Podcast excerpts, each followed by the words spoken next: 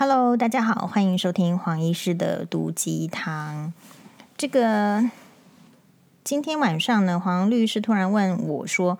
诶，是不是要看来看一下你推荐的那一档这个剧？”我说：“是不是就是那个《最美的时光》？”对呀，我说一定要看，那个钟汉良跟张钧甯主演的。好，然后呢，所以突然觉得说：“诶，这个就是好剧呢，互相推荐，好，就是大家就可以。”比较不错过，那我觉得可能也是因为追这个剧哦，就是我再来想要跟大家讨论一下，呃，除了一个大整理这出剧之外，我看到的一些细节的问题。哦，话说黄医生那天参加这个尾牙呢，我觉得我旁边就缺少了一个陆励成，那结果呢，就是被这个旁边的就是一起这个嗯，这个同台的来宾呢就。他看到我，呃，这个女来宾了哦，然后看到我就说：“哎呀，黄医师，你今天怎么穿的这么这么呃，怎么穿的比较柔这样？”然后我就一直觉得这个女来宾有点 怪怪的，因为我想说，奇怪，我不是一直都穿的很柔吗？嗯、呃，其实我的穿着打扮呢是比较偏柔的，是因为。我平常都已经穿白袍了，所以其实我并不买西装外套。我的西装外套就那么两三件，然后也不准备买，是因为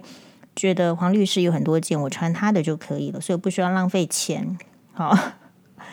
然后其实当下我比较震惊的是说，诶，为什么他会说看到我，然后说这句话？他说：“哦，你今天怎么穿得这么柔？”嗯，而且呢，这个好像不是。第一次他对我这样说，似乎是每次他看到我都好像没有什么话可以讲，然后就要讲说：“哦，你今天穿得很柔。”其实我觉得是这样子，应该是人吼，就是我我会觉得这个话让人家听起来会觉得很怪异，所以如果没有特别会讲的话，其实见到面就说好久不见不就好了吗？怎么会想要说特特意的说一句话？然后其实别人听起来也这个不明就里，没有比较开心啊，所以我第一我我当下就会觉得说，嗨，为什么我旁边没有做一个陆丽晨？是是这样子，呃，然后呢，这个在这个喝那一天的这个午，因因为是一个尾牙，他是在午午间的时候，然后午间的时候，其实因为呃有一些人呢、就带带着这个酒来啊。所以其实大家都有喝一点酒，然后喝完酒之后呢，这个就是有人就就哇哇同事了哈，就问问说，因为大家就在门口等着要要离开嘛，然后就就那个一个女女女性的同那个朋友就问说，那黄医师你要怎么回去？我就说我就走去旁边搭捷运啊，然后就跟大家说拜拜。这个时候也会觉得哦，如果旁边有陆丽晨的话，该有多好，对不对？好，所以我们现在就继续。所以我在我心里在想说，我可能平常也不会有这样子的感觉，会觉得陆丽晨有多好，是因为呢，黄医师向来在现实的生活中，其实我并不推崇那种就是守候在你喜欢的女生旁边，然后你。就是只是为了等他来爱你，然后不不主不主动追求的男生，我觉得那样的男生都蛮浪费时间的。事实上，这样的男生哈，在日常生活里面不算少见哦。好，我们就以前就会有朋友啦，还是同学，就是属于属于这个类型。但是我不会称他们是陆励成，是因为不管是颜值还有魅力，呃，等等等，所有的一切都差太多了。那我只是觉得，现实生活中，如果一个男生他喜欢一个女生，然后要一直守候那么多年，等待这个女生选择他，几乎是不可能的。我唯一只有听到有一个例子，是一个医院的主治医师，他在学生时代的时候是爱上他们班的同班的这个女同学，可是这个女同学呢，其实并没有选择他，而是选择了另外一个班对同学，然后呢就结婚了。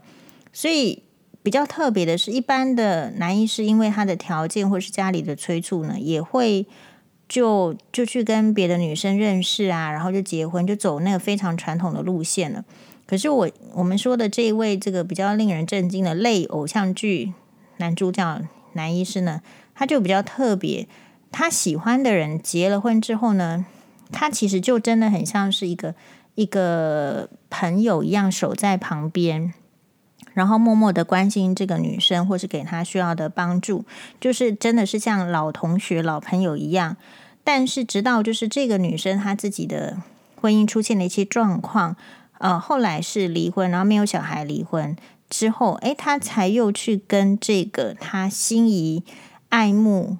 已久的这个女医师呢在一起，然后两个人再结婚，然后结婚之后共组自己的家庭，然后她是一个就是众所周知非常疼老婆的人，所以大家要说这个现实中没有陆立成是没有那么帅啦，没有那么有身材，但是有这样子心的男人虽然很少见，但是不是没有。好，嗯、那看这种二零。一哎，他好像是二零一三年的这个剧嘛，哈，二零一三年的剧，我觉得因为它是一个时代剧，也就是现代剧，可能大家会比较不能够习惯，或者是比较会有批评的，是因为你可能会拿现代的服装还有场景来相比，所以这个就是古装剧的优势。如果你看古装剧，你不太会有什么历史感、时代感，你看明初的剧都还好。但是在看时代剧的时候，十年前的剧，你就会有一种十年前的感觉。特嗯、比如说很多这个观众朋友如果看的话，可能就会觉得，呃，为什么这个苏曼呢在里面的这个穿搭是这样？所以有时候我实在是蛮赞同一个说法的，一个一个说法，也就是说，就算是呃奥黛丽·赫本这样子漂亮有气质的女性。她也会说，她需要纪梵希的服装来来烘托他，来使他更有勇气、更有自信。所以，同样的，呃，即便张钧甯是一个嗯，就是非常好的、非常漂亮的女演员，可是如果在服呃剧中的这个服装没有那么的，也许是当时的。你知道服装都会有一个流行嘛？所以如果你跟着流行走，你过十年，你服装就是会看得出来那个时代。所以也许有那个时代的影子。然后我觉得那个服装呢，是大家会比较批评的部分呢，就是因为你用十呃十年后的的眼光来看了，就像你看十年前的眉毛，跟你看现在的眉毛也是不一样的。那所以这件事情就是给我们一个。呃，很好的提示就是，我实在是认为，再怎么样漂亮的女生，其实漂亮真的是蛮难的，所以她需要很多的这个努力。比如说，你可能呃，除了这个外表的身材是基本之外，你也要很会穿搭，你可能还需要。一些化妆哦，你可能会需要知道怎么保养，然后呢，之后大家又在听你讲出来的话，因为你外面是已经已经粉雕细琢了，那到底你讲出来的话又有怎么样的内容呢？所以我们的这个社会一直对女生的要求很多，那女生呢，也就是因为这样子不断的接受这样的要求刺激，然后才会慢慢的蜕变成越来越好嘛。哦，那相反之下，我们就我们在生这个生活中实在是很少看到什么陆立成，是因为其实男生呢比我们想象的功利多了。嗯，我之前呢有听这个呃一位这个心理医师哈，其实就是邓医师说的啦。哈，他说：“哎，宥嘉，你知道吗？他那天才听他的这个学生哈，还是怎么样跟他讲说，现在如果出去相亲的话，大概。”嗯，男生好像只会喜欢去差不多一千块钱左右的店哦，要想要再多的话是没有，大家都会在这个金钱上呢，其实是不太想要付出了。现在的男生是这样，所以呃，昨天呢，我黄医师才在这个网络呢，其实就是呛了一个网友，就是这样，就是我觉得那个郑爽的事件，每个人都会有不同的看法。反正呢，我们也不是他心里的蛔虫，但是我觉得互相的讨论是非常好的。意思是说，我觉得我们就欠缺那个氛围，就是我们要让人家发问，而不是要总是反驳嘛。那所以呢，就是就有个网友，所以不是合我意的这个言论，我也不到真的是会去封锁他，好，除非是真的是对我的攻击或者是出言不逊，那那种当然就是不必手下留情。比较一个特别，就是我们仍然看到一个呃年纪相对年轻的男生哈，我怀疑他是不是什么成龙的信徒啦？他就说，你为什么一定要举成龙啊？然后难道你不去看那好莱坞明星啊？什么点点点？总而言之呢，他就是认为说，很多女生把男生当成是工具人哦，都都我们男男生都没讲话了哦，那女生呢，怎么可以呃，就是呃，因为因因为他就这样讲了，黄医师说就说。女女女生才是工具人吧？只是女生呢太卑微了，地位太低了，更不好意思说自己是工具人。其实女生为了要得到心目中的爱情、心目中的婚姻，得做多久的工具人呢？不敢承认而已。这个工具到就是说，哎，你婚前就是要让对方的家家长满意你，你得做出一个乖女孩、能够持家女孩的样子。然后，所以你嫁进去呢，你要继续的做工具人啊。要把家里的事情包办好啊，要把公婆呢按奶好啊，照顾好啊，甚至小姑大姑一大堆的亲戚都要都要把他们的事情，好像也是生活的一一部分一样，要关心啊，要怎么样？这不是工具人是什么呢？你的老公有需要这样下来做吗？其实很少嘛，大部分的这些杂事几乎都是身为女性的太太包办，然后呢，再生小孩，生了一个，如果不是男生，有些家庭很糟糕的，重男轻女的，他会说要再生一个男生。那这不是工具人是什么呢？哒哒，然后呢，这个家里的这个长辈生病了，特别是公婆生病了，那这个媳妇得要去医院帮忙照顾啊，这不是工具人是什么吗？事实上，有没有可能是老公只是为了要省钱，省省这个请看护的钱啊？好，或者是老公就是不够有 gas 给人供嘛？所以就要推自己一个，呃，有好像有时看起来比较有时间，然后盈盈的老婆去。可事实上，女生在整个生活过程中，光是要照顾小孩，光是要照顾家庭，其实非常忙碌。那这些都是男生没有看到，所以男生呢，我就觉得很只会呱呱叫啊。好，这我们今天这个这个广播是怎么样？因为黄医师没有找到陆立成，所以有点发泄。就是会让让我觉得现在男生比较没有用，就一直呱呱叫，稍微一点点被利用，然后就出来大声嚷嚷说他是工具人。好，就是说可能开车载女生去哪里啦，或者是哪一哪一顿餐，这个付了一点钱，然后就出来嚷嚷着说自己是工具人。好，我们听了也觉得为男生汗颜。然后我刚刚讲的那个来留言的网友更夸张了，他就说，呃，为什么黄医师要把这个女生呢？在家庭啦，应尽的这个责任义务，当成是一种工具呢？So，我现在就是跟大家阐明，其实你女生就是在婚姻中被当成工具人，然后洗脑成这个是你应尽的义务。如果你做到了这个好好的照顾家庭，好好的呃孝敬公婆的话，那他们就会颁一个。好媳妇、好太太的奖章给你，可事实上，这个这种鼓励呢是非常虚的。到最后呢，可能分遗产的时候，其实也没有分到你。然后假设感情破裂要分财产的时候呢，他们可能又都把财产转移了，也不分给你。所以女生不是工具人是什么呢？我觉得女生一半都是工具人啊。好，所以基于就是可能女生也是工具人立场，然后我觉得我一般来讲，我不是很喜欢工具人男生，也不喜欢工具人女生，是因为我觉得要作为别人的工具都要适可而止。你可以利用一些工具人的行为去建立一些关系，可是没有办法长期。那所以呢，陆励成之所以让黄医师本来是讨厌工具人这样子性格，就是我其实是看不起工具人女性或是工具人男性的，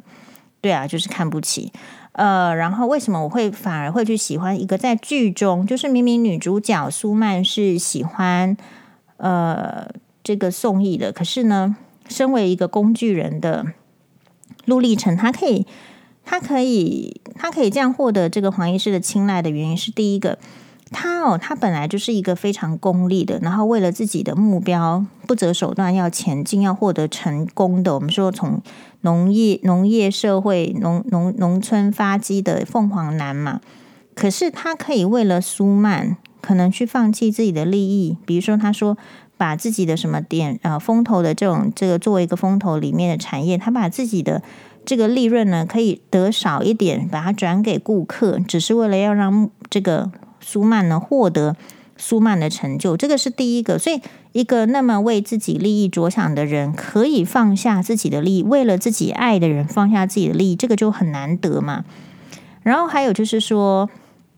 比如说，其实，在整个剧中，他不是一个单单的、单纯的守在旁边的一个一个工具人而已。他事实上在各种场合里面都抓住了各种机会。对苏曼呢表示好感，只是苏曼呢可能是装作不知道，或者是苏曼一颗心都悬在宋义那边没有发现。嗯，比如说，呃，他们可以用这个开玩笑的方式，陆励成可以吃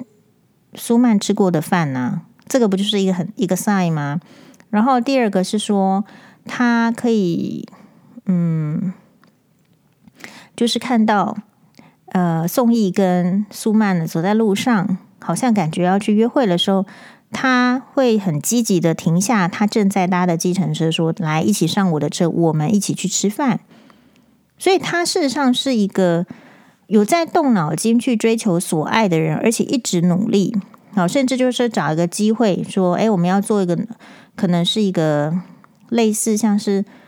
呃，生机食品啦，还是什么矿呃农业的计划，所以你要到一个地方来看。结果给苏曼的地址其实是他的家，介绍他自己的家给苏曼，然后煮他呃会料理的食物给苏曼吃，就是从中呢用他的方法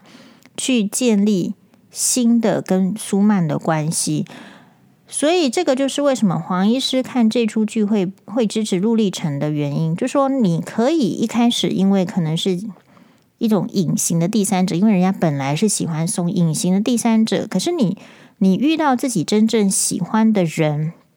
你就是要去表现去爱他。黄医师曾经在以前的这个节目里面说过，就是我们那一集节目好像是探讨爱，那么黄医师就举举出这个。这个鲁迅呢，就文青的你的这个说法，就是说，你要爱一个人呢，事实上，如果你没有能力爱他的时候，没有能力帮助他的时候，其实那也不是真的爱。所以，其实我觉得大家呢，特别是男性还有女性，都把爱看得过于简单了。所以，爱当你看得很简单的时候，我们就说：“哎呦，爱情怎么那么容易消逝？”这么容易消灭了，是因为你选择的对象是没有能力的人呐、他本来就没有是没有能力爱，在鲁迅的定义里面就是一个没有爱的能力的人，所以你遇到的人是没有能力爱的，没有爱的这种能解决帮助你爱的对象解决问题的人，自然你就会觉得爱情的时间很短暂嘛。所以如果你看这出剧。就是最美的时光，你就会看到说，真正有能力的男人，假设可以像陆励成这样的话，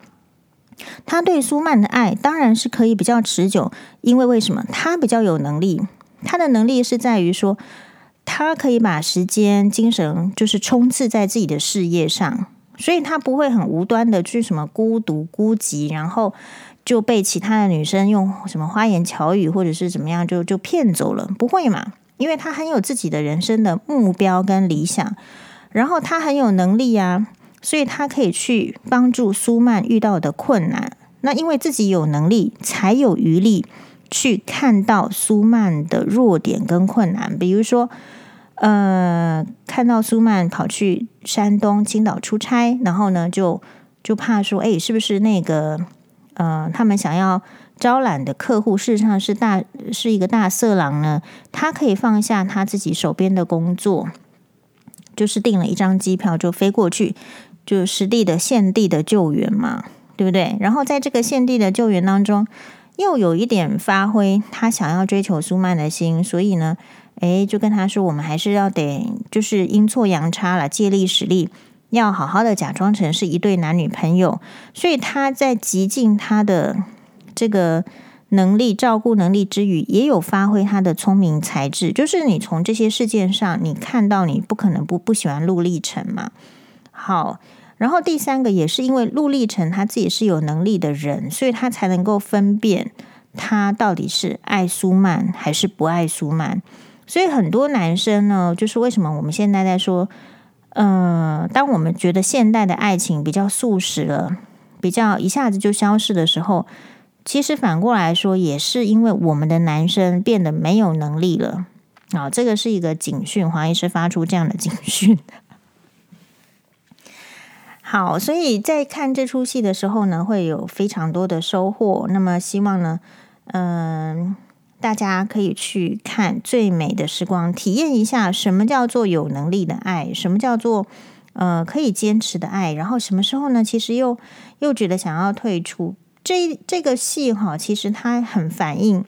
现代的爱情。经过了十年，差不多，我觉得还是非常呃受用，所以大家可以推荐给你身边的，比如说你的，假设我们的听众是六十岁的，好，我们有六十五岁的网友说，哎，他都已经六十五岁了，可是还是非常喜欢黄医师，这边非常跟您说声谢谢，有时候也都会听黄医师的 podcast，嗯，我们可以传，我们可以介绍年轻的朋友去看这出戏。我觉得有时候你看多元的爱情角度，你才不会被那种就是 不由而来的，就是不自主的，不晓得我们的爱情观是从哪里灌灌输进来的，是不是那种什么嗯言情小说啦，还是什么漫画？我不知道，但。呃，因为黄医师的爱情观事实上是从琼瑶小说来的嘛，我们我没有看其他的爱情小说的习惯，但我们要知道的就是说，诶，如果年轻的女性或是什么没有经过时代的洗礼，还是容易困于一个，比如说渣男或者是什么，然后就就忧郁，然后就想要去自杀，然后点点点，我觉得那个根本的问题是因为我们没有在。再提醒自己看一下不不同的、更多元的形形式的爱情，你还是可以看得到好的男人。好，虽然说他是在戏剧，但是现实中不见得不出现。那我们还是要鼓励大家呢，哎，就是这个追剧哈，比较有益身心健康。对对对，如果是追政治口水的话，就是会觉得，我觉得人生都没有什么进步，然后就是越来越卑劣而已。所以接近这个比较单纯、比较有正面这个理想的、比较诚实的人，我觉得还是会让人生比较快活。可是反过来说，如果周边呢都是充满着，或者是说你遇到的都是那种很讲表面话的，或是你还要猜测他这句话到底他什么意思？或是他讲的话为什么这么令人不愉快？我说他到底是在搞什么的？其实人生本来就会很累，所幸是我们都会有就是好看的剧啊，所以我们嗯就是希望大家可以再抽空收看《最美的时光》，呵呵呵呵，好，拜拜。